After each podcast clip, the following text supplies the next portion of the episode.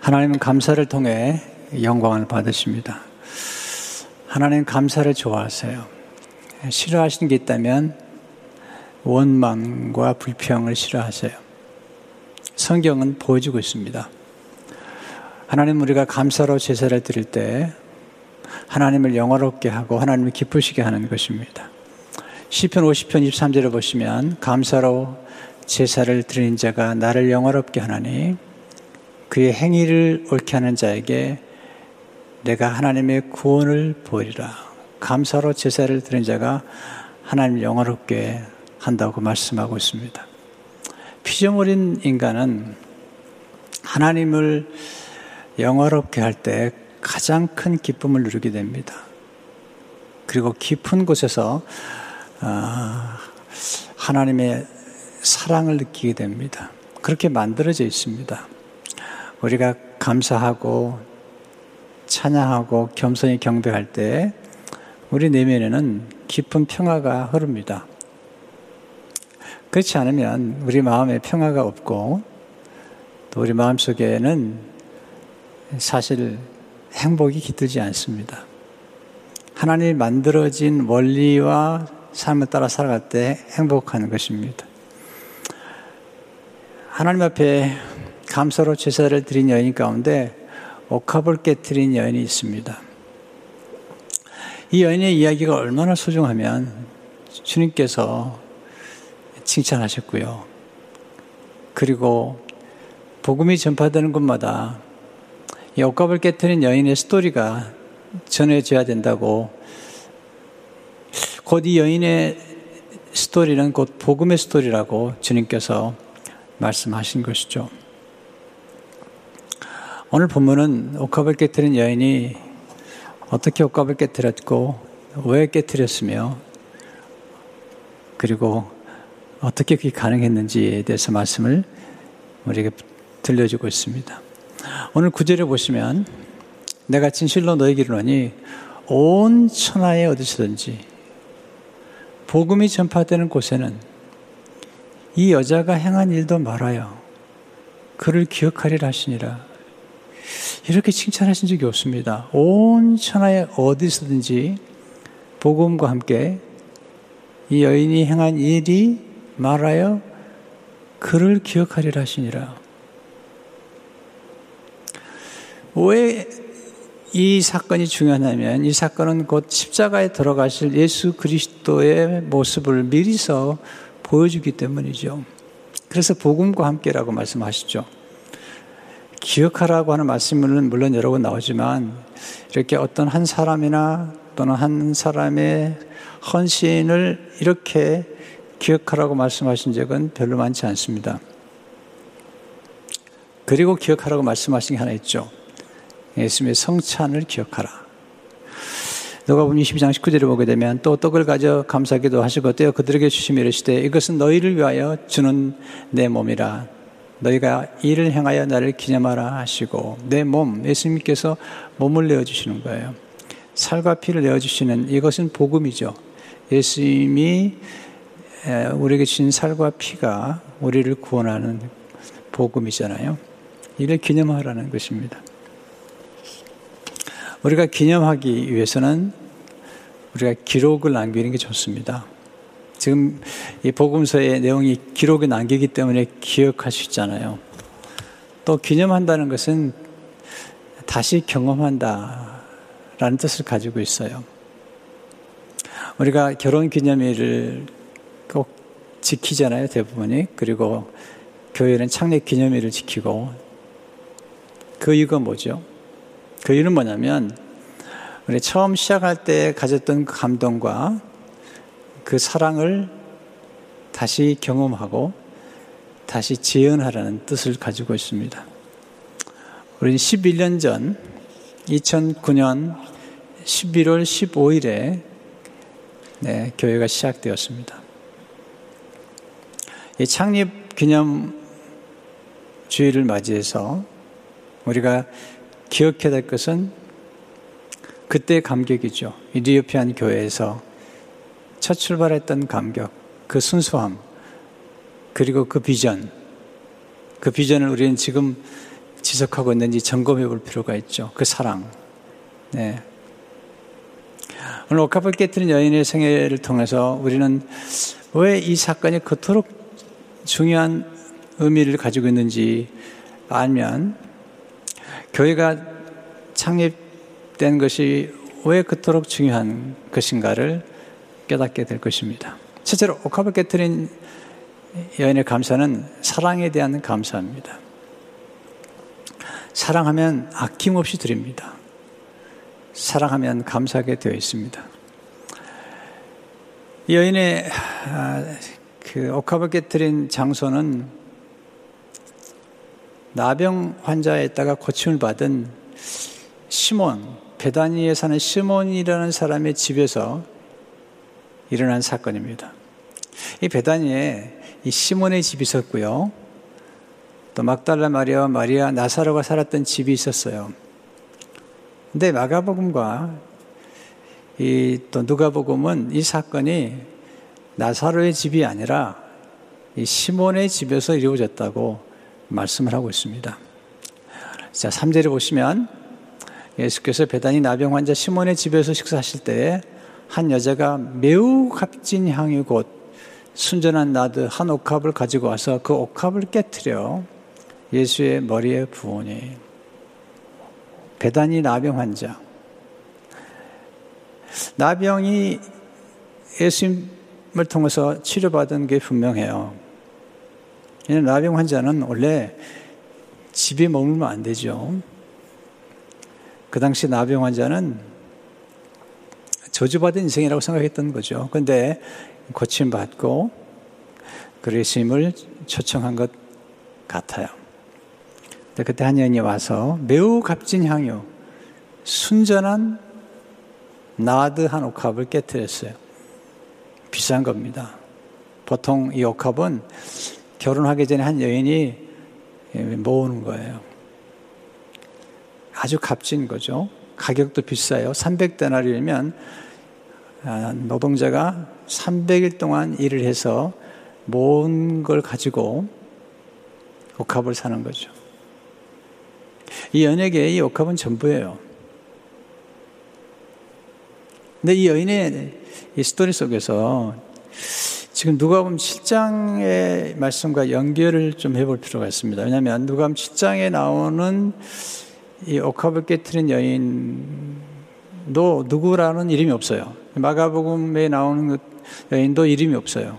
누가복음 7장도 이름이 없는데 누가복음 7장에 나오는 이 사건의 집 주인이 똑같아요. 시몬이에요. 물론 어떤 성경학자들은 별개의 사건이다 이렇게 얘기하기도 하지만 아무리 봐도 이 옥합을 깨뜨린 여인의 이런 정황과 헌신으로 봤을 때는 누가복음 7장에 있는 사건과 연결을 할 수밖에 없어요. 저도 목회를 하면서 수십 년 동안 신학을 공부하고 연구한 사람이지만 이 본문을 묵상할 때마다 이 여인과 복음, 이 복음이라는 것은 용서받은 사랑, 용서의 얘기고 사랑 얘기잖아요. 그렇기 때문에 이 복음과 이 여인의 사건은 분명히 죄를 용서받은 그 놀라운 은혜에 대한 감격이 있기 때문에 이게 가능한 거죠. 그걸 좀 보여주는 정황이 누가복음 7장의 모습이죠. 7장 36절 39절을 보시면 한 바리새인이 예수께 자기와 함께 잡수시기를 청하니 이에 바리새인의 집에 들어가 앉으실 때그 동네에 죄를 지은 한 여자가 있어. 예수께서 바리새인의 집에 앉아 계심을 알고 향유 담은 옥합을 가지고 와서 예수의 뒤로 그 발 곁에 서서 울며 눈물로 그 발을 적시고 자기 머리털로 닦고 그 발에 입 맞추고 향유를 부으니 예수를 청한 바리새인이 그것을 보고 마음에 이르되 이 사람이 만일 선지자라면 자기를 만지는 이 여자가 누구며 어떠한지 곧 주인인 줄을 알았으리라 하거늘. 여기 동네에 한 여자가 있는데 동네 사람이 다 아는 여자예요. 뭐라고 알고 있냐면 죄를 지은 여자라고 알겠어요. 뿐만 아니라 이 바리새인은 이 시몬은 예수 그리스도까지도 정죄하고 있는 거죠. 왜냐하면 이, 이 예수님이 정말 선지자라면 이 여자가 어떤 여자인지 알고 이 여자가 깨뜨린 옥합이 뭔지를 알 텐데 이걸 바, 받고 있다는 거예요. 이런 성경을 받고 있다는 것이죠. 아주 죄질이 나쁜 여자라는 거예요. 누가복음을 읽었던 사람들은 누구나 다 이 여자가 무슨 죄를 지은지를 아는 거죠. 거기다가 이 여인이 가져온 옥합이 그냥 보통 옥합이 아니라는 거죠. 조금 더 설명하면 구약의 제사장들은 예물을 가져올 때 분별을 합니다. 그 중에 절대로 받아서는 안 예물이 있는데 창기가 몸을 팔아서 가져온 돈은 받으면 안 되게 돼 있어요. 그런데 이 본문의 정황으로 봤을 때 이토록 이 여인에 대해서 얘기하는 걸 보면은 이 여인이 한때 몸을 팔았던 창기였을 가능성이 높죠. 이것은 문맥상으로 우리가 알 수 있는 거죠. 근데 주님이 여인의 섬김을 받으시는 거예요. 이 여인이 드린 옥합을 받으시는 거예요. 지금 이 시몬이라는 사람은 이 바리새인은 이 여인을 정죄하는 거죠. 너는 창기인데 내가 깨뜨린 옥합이 뭔지를 내가 아는데 그리고 예수님도 만약에 선지자라면 기적을 행하시고 놀라운 일을 행하신 분이라면 이 여자가 누군지 아는데 아니 이 옥합을 받으시다니.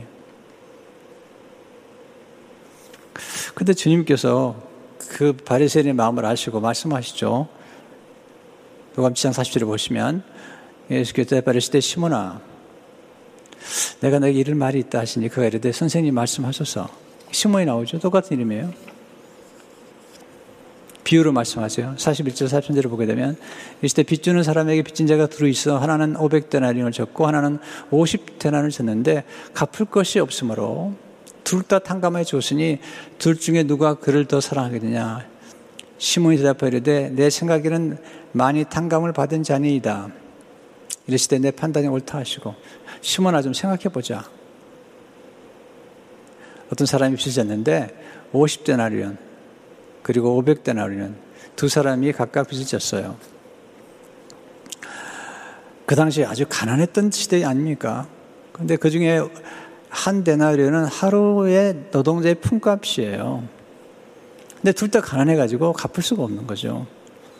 네, 두 사람 다, 다 빚을 그냥 탕감해 줬어요. 안 갚아도 된다고 얘기한 거죠. 그때 주님 물어보시죠. 둘 중에 누가 더 그를 사랑하겠냐는 거예요. 누가 더 고마워하겠냐는 거예요. 네, 탕감을 많이 받은 자 아닙니까? 43절에 보시면 내 생각에는 많이 탕감을 받은 자녀이다. 그때 스님께서 억합을 깨뜨리고 눈물로 박을 적시고 그리고 자기 머리털, 여, 여러분, 여인, 여인들의 머리털이라는 것은요, 정말 소중할 뿐만 아니라 이것은 정말 늘 귀히 여기는 거잖아요. 그 머리털로 예수님의 발을 씻고 입을 맞추고 거기에 향기를 부었단 말이죠. 근데 여인은 지금 이 시몬으로부터 말 없는 비난을 받고 있는 거죠. 정죄를 받고 있는 거죠. 사실은 두려운 거죠. 근데 주님께서 시몬에게 하시는 말씀을 다 듣고 계세요. 듣고 있죠. 이렇게 말씀하죠. 44, 33절이 보면 그 여자를 들어 돌아보시며 시몬에게 했을 때이 여자를 보느냐. 내가 내 집에 들어올 때 너는 내게 발을 씻을 물도 주지 아니했을 때 이 여자는 눈물로 내 발을 적시고 그 머리털로 닦았으며 너는 내게 입 맞추지 아니했을 때 그는 내가 들어올 때로부터 내 발에 입 맞추기를 그치지 아니하으며 너는 내 머리에 감람류도 붙지 않았을 때 그는 향유를 내 발에 부었느니라. 보통 유대인들은 손님이 오면 손님에게 원래 먼지가 많이 나는 길이기 때문에 발을 씻을 물을 제공하고 또 더 귀한 손님이 오면 감람류를 부어서 대접을 하는 거죠. 그런데 이 시몬은 예수님을 초청받, 예수님 초청할 만큼 예수님께 은혜를 받은 것 같아요. 근데 발시스물도 내놓지 않았고, 감남유도 내놓지 않았습니다. 근데 이 여인은 자기의 눈물로 예수님 발을 씻었고, 그리고 머리털로 예수님 발을 씻을 뿐만 아니라 입을 맞추고, 그리고 향유를 부은 거죠. 감남유보다도 훨씬 비싼 거예요.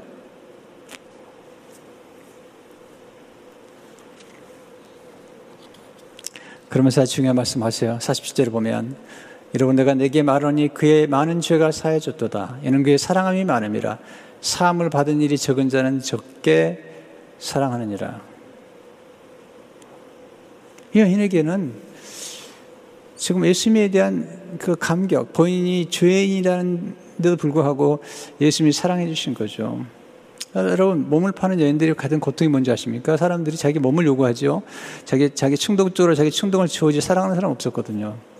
예수님이 여인을 용서하시고 받아주시고 사랑하셨던 거죠. 48절 이렇게 말씀하시죠. 이 여자에게 이르시되 내 죄상을 받으니라 하시니 여기서 이 여인이 옥합을 깨뜨린 사건이 왜 복음과 관련되어 있냐면 예수님의 복음은 죄인을 용서하는 복음이에요. 예수님의 복음은 죄인을 사랑하는 복음이에요. 죄인을 사랑하는 복음이죠. 예수님 복음은 죄인을 의롭게 만드는 복음이죠. 이 연익을 경험하는 거예요. 네, 자기는 네, 창기와 같고 자기가 몸을 팔아서 모은 돈으로 산 옥합을 예수님이 받으시고 용서하시고 사랑하시고 그리고 오히려 의롭게 만들어 주신 거죠. 이 항의를 바쳤더니 어떤 사람들이 또는 가련 유다가 낭비했다고 막 야단을 쳐요. 오늘 마감 14장 4절 5절을 보게 되면 어떤 사람들이 화를 내어 서로 말하되 어찌하여 향유를 허비하는가. 이 향유를 300테론 이상의 팔아 가난 자들에게 줄 수 있었기도 하며 그 여자를 책망하는지라.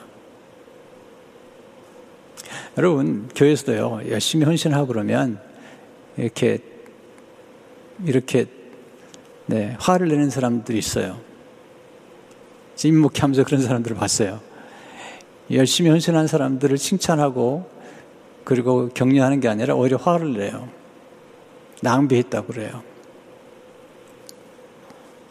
여자를 책망해요. 예수님께서 여인을 책망하는 사람들을 책망하시면서 여인을 칭찬하세요. 오늘 6절 7절에 보시면 예수께서 이러실 때 가만두라.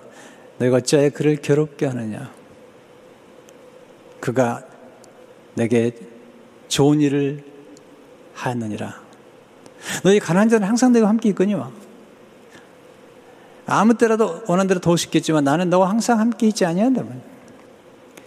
여기 좋은 일이라는 말이 영어 헬라에 보니까 beautiful things 아름다운 일, 가치 있는 일, 덕스러운 일이란 말을 써요. 여기서 우리 놀라운 사랑의 비밀을 깨닫습니다. 우리가 하나님의 사랑을 깊이 경험해 봐야 돼요. 너 사랑하는 깊이 경험하려면 본인이 정말 죄인이라는 사실에 대한 자각이 있어야 돼요. 이 오커벌 깨뜨린 여인처럼. 본인이 괜찮은 사람이다. 이런 생각을 가진 사람들은 이 복음을 이해하지 못해요. 어느 한순간 우리 생애 가운데 나는 정말 죄인인데 마틴 루터가 예수님 사람들 향해서 뭐라고 그랬죠? 당신들은 창기 아닙니까? 네, 우리도 창기 아닙니까? 근데 좋은 신랑을 만나지 않았습니까? 생애 한 번 정도는요. 정말로 본인이 얼마나 나쁜 놈인지, 나쁜 사람인지를 스스로 깨달아야 돼요. 그렇지 않으면 이런 옥합 깨뜨리지 못해요. 사랑이 뭐죠? 사랑하면 가장 소중한 것을 깨뜨려 드리게 되는 거예요. 여러분, 사랑하면 가장 소중한 것을 아낌없이 드리게 됩니다. 사랑하면 소중한 것을 기쁨으로 드리게 됩니다. 사랑하면 사람들이 비난을 두려워하지 않고 드리게 됩니다. 사랑하면 오직 사랑한 대상에 집중하며 섬기게 되죠. 특별히 사랑하면 깊은 침묵으로 섬기게 되죠. 여러분 정말 사랑해 보세요. 아깝지 않습니다. 제가 유튜브를 이제 가끔 보다가 제가 깜짝 놀라는 걸 발견하는데 11절을 안 내도 된다. 이렇게 유튜브를 띄우는 분들을 보면요. 굉장히 횟수가 많아요. 그리고 뭐 거기 들어가 댓글을 다는 거 보면 이제 진짜 목사를 만났다.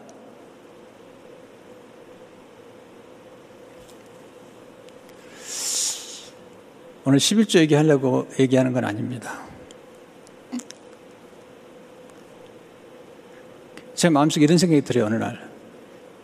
11조를 안 해도 된다라고 하는 그런 유튜브를 올리는 사람들을 향해서 제가 이런 유튜브를 띄우고 싶을 때가 있어요. 그런 유혹을 받을 때가 있어요.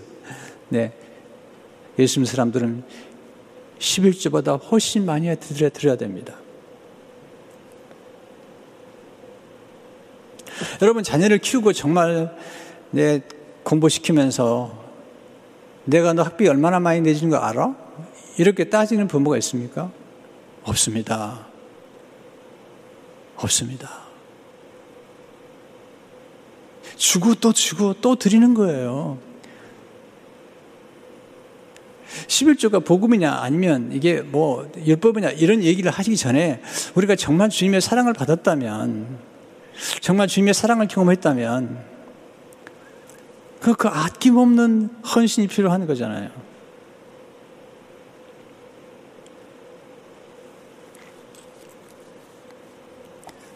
지금 우리는 지금 참 어려운 때 있습니다. 그러나 우리가 한번 생각을 해봐야 됩니다. 조금 더 예수님께서 이 시몬에게 물어보시잖아요. 너는 어떻게 생각하느냐? 물은 것처럼 우리가 정말 오늘 조금 더 이런 문제를 생각해 볼 필요가 있어요. 왜냐하면 우리는 언젠가는 다 하나님 벽 가야 되고 이 땅을 떠나야 될 텐데 이 옥합을 깨뜨린 여인은 이 깨뜨린 것 때문에 칭찬을 받잖아요. 옥합을 보세요. 옥합을 가지고 있느냐에 관심 있는 게 아니야 하나님께서는 하나님이 여러분들이 얼마나 많은 돈을 가지고 있는지 거기에 관심 있는 게 아니라 옥합을 깨뜨렸느냐 안 깨뜨렸느냐 그것도 자원했느냐 억지로 했느냐 이건 중요한 문제예요. 하나님 절대로 사랑을 강요하지 않습니다. 저도 사랑을 강요하지 않습니다.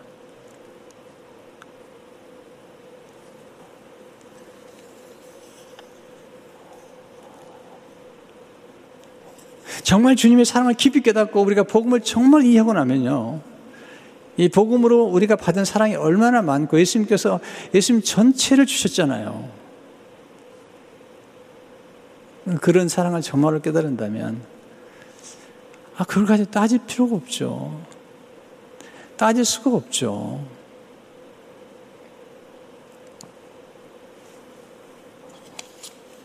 두 번째 옥합을 깨뜨린 감사는 예수님의 몸을 위해 드린 것입니다. 왜 이게 중요하냐면 제가 이, 말, 이 말씀을 드리고 싶어요. 8절에 보면 그는 힘을 다하여 내 몸에 향유를 부어 내 장례를 미리 준비하느니라. 예수님 몸에 부었습니다. 여기서 먼저 기억해야 될 중요한 사랑의 비밀이 있는데요. 첫째, 하나, 하나 아름다운 섬기면 적합한 때에 섬기는 거예요. 이 여인이 옥합을 아무 때나 깨뜨리지 않았습니다. 아무에게나 깨뜨리지 않았습니다. 예수님이 가장 슬플 때, 가장 외로울 때, 그때 깨뜨렸어요. 십자가를 지러 가기 전에 가장 외롭고 고독하고 힘들 때. 여러분, 사랑하면 사랑하는 대상의 슬픔을 보게 되죠. 또한 고통을 알게 됩니다. 또 분별하는 지혜를 알게 되죠. 옥합을 가진 여인들이 많았습니다. 그런데 여인은 예수 십자가에 돌아가시기 직전에 옥합을 깨뜨렸습니다. 두 번째 아름다운 성경은 주님 예수님의 몸을 존중하는 성 몸을 존중한다. 네, 이 얘기 들고 싶어요. 이 몸이 교회 교회. 예수님의 몸의 교회입니다. 옥합을 깨뜨려 첫째로 예수님의 발에 부었죠. 네.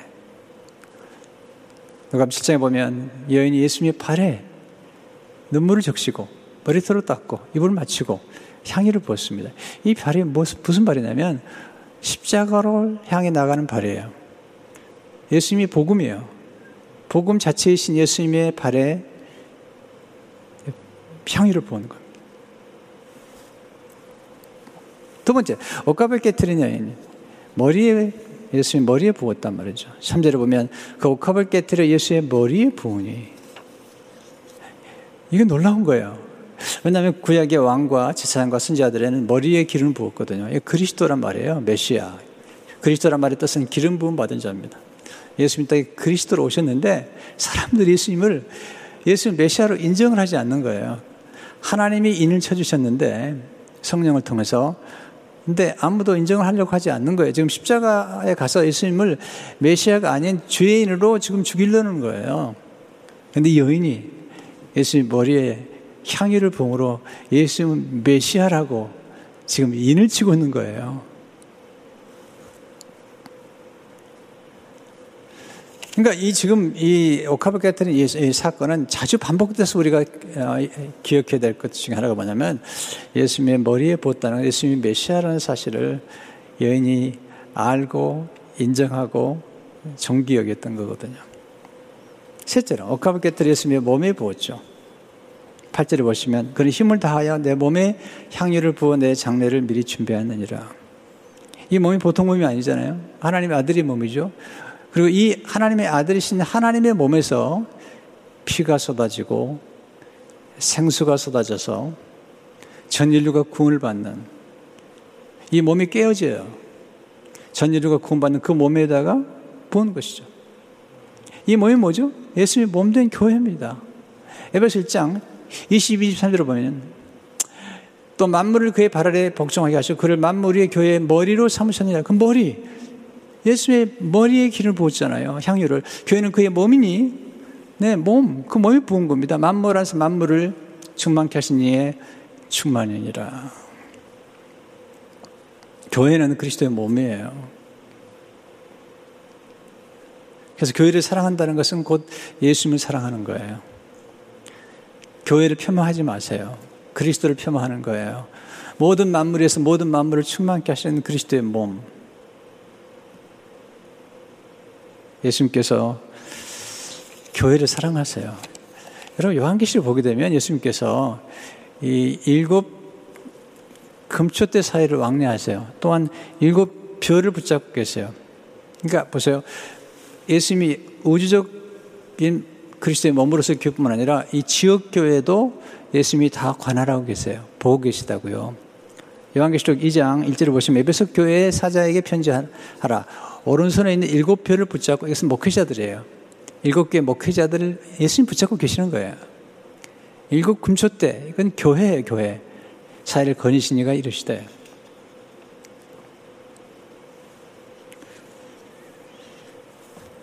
주님은 교회를 정말 사랑하시고 관심을 가지고 계시고 또 교회뿐만 아니라 교회 목회자들을 붙잡고 계시는 거예요. 때가 되면 옮기기도 하시고 머물기도 하시고 그건 하나님이 예수님이 하시는 거예요. 사람이 하는 것 같지만 아니에요. 하나님이 하시는 거예요. 그래서 교회의 몸을 사랑하고 목회자들을 사랑하는 것을 하나님 기뻐하시는 거예요. 세 번째 배우는 교훈은 아름다운 성김은 헌신적인 사랑의 성김이죠. 그 뒤로 보세요. 내가 진실로 너에게로니 온 천하에 어디서든지 복음이 전파되는 곳에는 이 여자가 행한 일도 말하여 그를 기억하게 하시니라. 왜? 어, 헌신적이기 때문이죠. 자신을 깨뜨린 거죠. 곧 이것은 뭐냐면 예수님께서 그 십자가에서 예수님 자신을 깨뜨려 옥합이 아니라 향유가 아니라 예수님 자신 향유보다 더 귀한 네, 예수님의 피와 예수 그리스도의 살을 내어 주실 그걸 지금 이 여인이 미리서 미리서 네, 행하고 있는 거예요.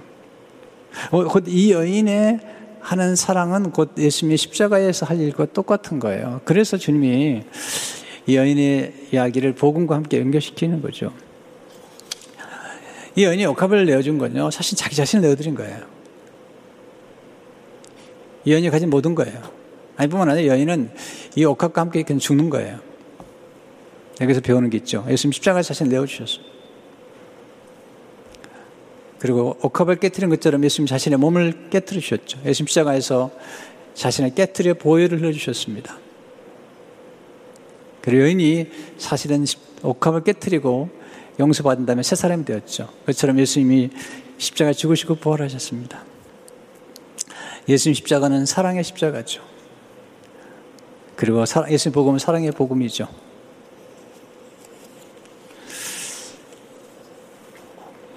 사랑한다는 것은 정말 아름다운 일이고요. 아낌없이 드리는 거죠. 옥합을 깨뜨려 사랑을 했던 통해서 얘는 큰 기쁨을 누리게 됩니다. 말없이 비난을 받았지만 옥합을 깨뜨린 큰 기쁨. 여러분 정말 희생할 말이 없습니다. 교수도요 정말 정말 말이 없이 희생하는 분들이 계세요. 네, 말해도 돼요. 그러면 여러분들이 다 말하고 다니면 공은 떨어집니다. 여인처럼 말이 없어요. 눈물과 향기를 붓는 거예요.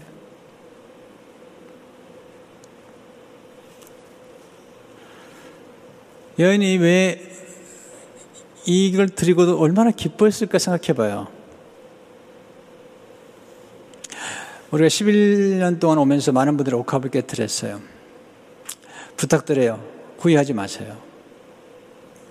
후회하지 마세요. 어떤 분은 가끔 그러더라고요.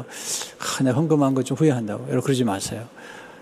사람에게 한 것도 아니고 하나님께 한 거예요. 하나님께. 우리 교회 여기까지 오기까지는 옥합을 깨뜨린 분들이 너무 많았어요.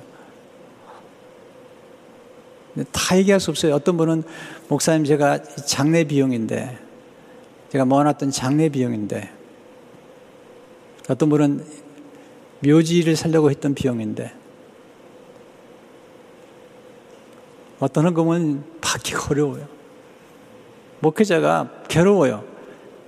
이런 헌금을 받아도 되나 할 때가 많았어요.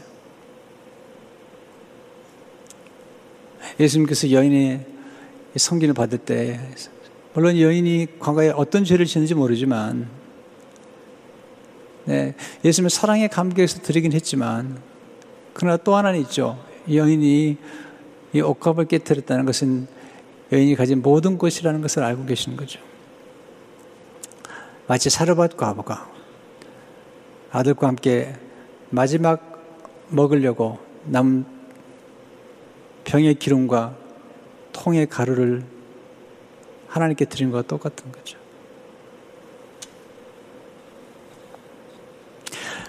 여러분 그거 아세요? 우리가 가진 것이 남아있는 게 아니에요.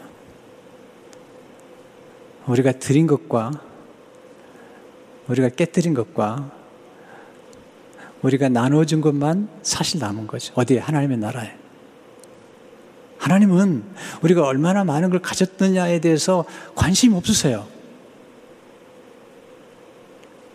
얼마나 많은 것을 가졌다고 해서 하나님의 관심 있는 게 아니에요. 물론 전혀 관심 없다고 말씀하기 어렵지만 우리가 가진 것 때문에 하나님의 감동을 받는 게 아니라니까요. 그 당시에 옥합을 가진 사람이 많았습니다. 옥합뿐만 아니라 부자도 많았습니다. 그런데 이 여인은 옥합을 깨뜨렸기 때문에 그게 남아있는 거죠. 주님 말씀하셨잖아요. 너의 보화를 하늘에서 하더라고.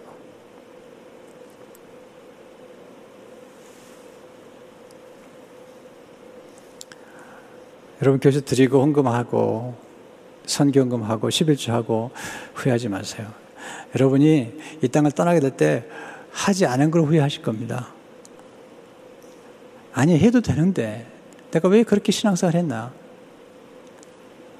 가져가지도 못할 건데.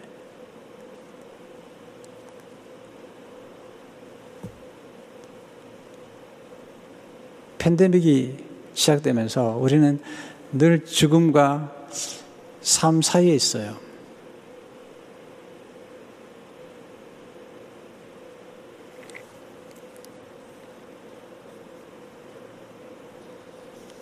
예수님의 몸된 교회에서 헌신을 후회하지 마세요. 여인은 억합을 깨뜨렸지만 정말 소중한 것을 얻게 됐어요. 예수님을 얻었습니다.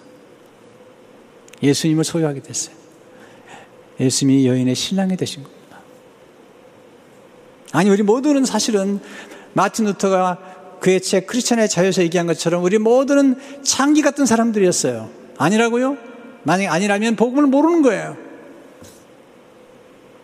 본인이 죄인이라는 사실을 인정하지 않다면 복음을 모르는 겁니다. 감격이 없습니다. 찬송에도 감격이 없습니다. 본인이 철저하게 죄인이라는 사실을 알고 맞습니다. 내가 정말 창기와 같은 사람인데 나는 너무 좋은 신랑을 만났습니다.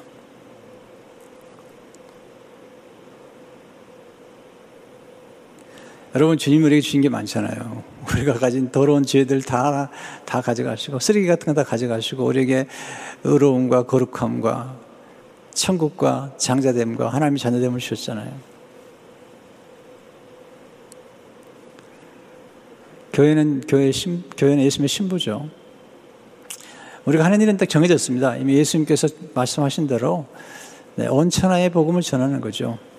오늘 구절 다시 보세요. 내가 진실로 너희는 온 천하에 어디서든지 복음이 전파되는 곳에는 여자가 행한 일도 말하여 그를 기억하려 하시니라. 이 복음이 전파되는 거예요. 온 천하에. 그래서 네, 마감 10장 15대로 오면 또 이르시 너희는 온 천하에 다니며 만면에게 복음을 전파하라. 마태오 18장 19절 보면 그럼 너희는 가서 모든 민족을 지도로 삼아 아버지와 아들과 성령 이름으로 세례를 베풀고 네. 왜 교회가 존재하죠? 교회는요, 존재 이유가 분명히 됩니다. 의사는 병을 고치는 사람이에요. 사업하는 사람은 이윤을 남기고 사회에 기여하는 사람이에요. 교사, 교수님은 네, 지식을 가르치는 사람이에요. 예수가는 뭐죠? 사람들에게 네, 기쁨을 주고 사람들의 영혼을 치유해 주는 거예요. 예수가예요. 아름다움을 아름다움을 경험하게 되는 사람이 예술가인 거예요.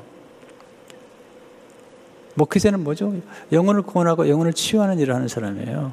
영혼을 여러분들을 하나님께로 인도하고 하나님 앞에 헌신하게 만들고 또 하나님 앞에 갔을 때 상급받도록 만드는 사람이에요. 그리고 여러분들을 구원의 길로 인도하는 사람이에요.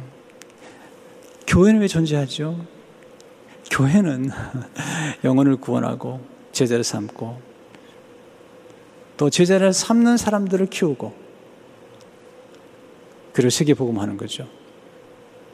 그래서 이번 한 주간 동안에 우리가 파송하고 협력하고 있는 13분의 선교사님들의 메시지를 듣고 싶어 하는 거죠. 교회는 여러분 모든 사람이요 이, 이 존재의 이유를 드러낼 때 가장 아름다운 거예요. 자 피아노 연주하는 사람은요 피아노를 연주할 때 가장 아름답더라고요. 네, 손흥민 선수 축구장에서 골 넣을 때가 가장 아름답더라고요. 최근에도 이, 이 머리로 헤딩 해가지고 한 골 넣었는데 그게 아름답죠. 목회자는 목회를 성실껏 해야지 아름답죠. 그러니까 부르심에 각자의 부르심에 오늘 또 우리가 영상 음향도 있지만 각자의 부르심에 그 주신 재능 권사를 할 때 가장 빛나는 거가 아름다운 거잖아요. 교회는 그래서 자꾸 본질로 들어가야 해요. 성교하지 않은 교회는 교회가 아닙니다. 제자 삼지 않은 교회는 교회가 아닙니다. 주님이 말씀하신 대로 가야 됩니다. 모든 제자를 삼아야 됩니다. 제가 며칠 동안 성경 읽다가 주님 말씀하신 말씀에 부딪혔어요. 네. 추수할 것은 많은데 일꾼이 적다고 추수할 일꾼을 하나님께 구하라고 하신 말씀에 부딪혔습니다. 물론 우리 교회 안에도 일꾼이 많아요. 그러나 일꾼도 키워야 돼요. 네, 그리고 일꾼을 보내달라고 기도해야 돼요. 우리 안에도 일꾼을 키워야 돼요. 동시에 하나님 일꾼을 보내주십시오. 이게 제 기도 제목이 하나가 됐어요. 하나님 일꾼을 보내주십시오. 일꾼이 누굴까요? 네, 이게 추수꾼이라고 그러는데 이게 사타, 이단이 써가지고 문제가 되는 단어. 사실 너무 좋은 단어죠. 제자들을 키운 사람들, 제자를 키우고 제자 위에 내 선교를 움직일 수 있는 동력자들을 세우는 사람들. 이게 추석꾼들이에요. 이게 일꾼이라고요. 거기까지 가야 되죠. 목장에서 또 다른 목자를 세울 수 있는 사람들. 그리고 이 많은 목자들을 계속 키워주는 사람, 이런 사람들이 일꾼이죠. 성도 여러분, 지난 11년 동안 수고 많으셨습니다. 네, 정말 칭찬 드리고 싶습니다. 여러분이 깨트린 옥합 아니면 지금 만약에 우리 교회가 이렇게 건축하지 않고 이렇게 있다면 우리는 학교에서 쫓겨났습니다. 팬데믹 때.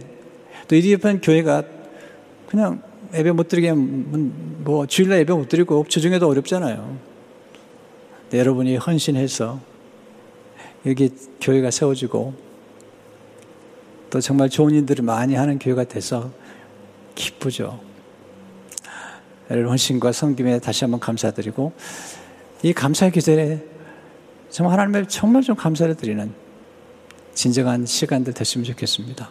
기도하겠습니다. 하나님 아버지 지나간 11년 동안 주님이 도와주셨고 또 옥합을 깨뜨린 성도들의 헌신으로 말미암아 이렇게 건강한 교회가 세워졌습니다.